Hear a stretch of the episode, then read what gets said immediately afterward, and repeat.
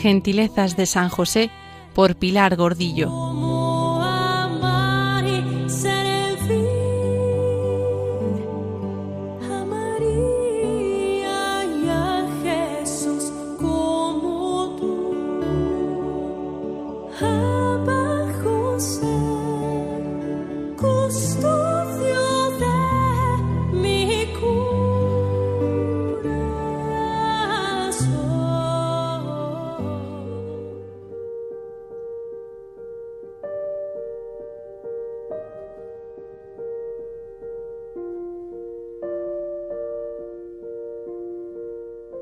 La duda de José es una tradición muy humana que se ha transmitido a las escenas del nacimiento por parte de los autores y de los pintores. Pero, ¿José llegó a dudar de María? Durante el arte románico y el primer gótico de la Edad Media, la imagen de José permanecerá ausente, cerrada sobre sí misma, sin sentir el gozo de ver hecho Dios carne en Jesús sin participar de la Sagrada Familia. Serán todas las figuras del nacimiento inexpresivas, grandes masas de color, curvas para expresar el volumen del cuerpo, poco movimiento y eso sí, unos grandes ojos, presencia de la vida interior, pues tienen mucho espíritu. En las tablas del gótico llega tarde José a la cueva de Belén. Ha ido a buscar luz. Aparece con la vela en la mano y se encuentra al niño ya nacido.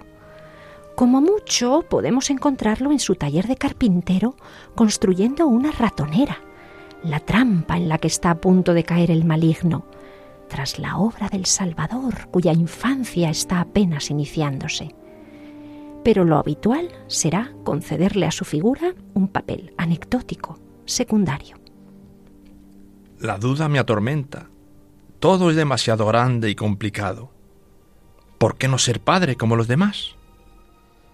Y así le veremos representado detrás de María, triste y pensativo, la mano en la mejilla, lastimero y quejoso. Incluso el teatro más primitivo en lengua castellana así lo refleja. Gómez Manrique, a mediados del siglo XV, fue además de primer corregidor de Toledo, dramaturgo y poeta sobrino de Íñigo de Mendoza, marqués de Santillana, también poeta, y tío de Jorge Manrique, el poeta de las coplas a la muerte de su padre. Gómez Manrique compuso un cancionero, poemas y varias obras de teatro, entre las que destaca la representación del nacimiento de nuestro Señor, escrita hacia 1476 para las clarisas franciscanas del Monasterio de la Consolación de Calabazanos, Valencia, del que era priora su hermana María, quien se lo encargó.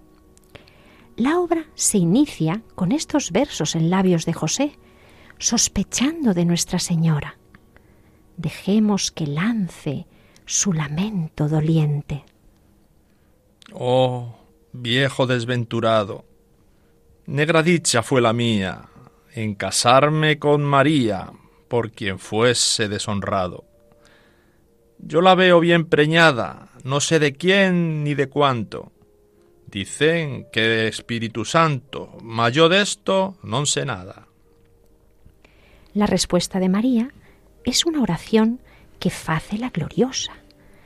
Mi solo Dios verdadero, cuyo ser es inamovible, a quien es todo posible, fácil e bien facedero tú que sabes la pureza de la mi virginidad, alumbra la ceguedad de Josep es su simpleza.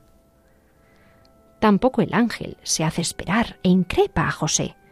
Oh viejo de muchos días en el seso de muy pocos, el principal de los locos, ¿tú no sabes que Isaías dicho virgen parirá? Lo cual escribió por esta, doncella gentil, honesta, cuyo par nunca será.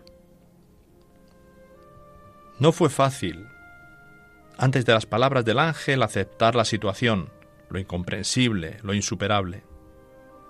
Solo en Dios descansa mi alma, solo en Él pongo mi mente, mi razón, solo para Él y su voluntad mis fuerzas.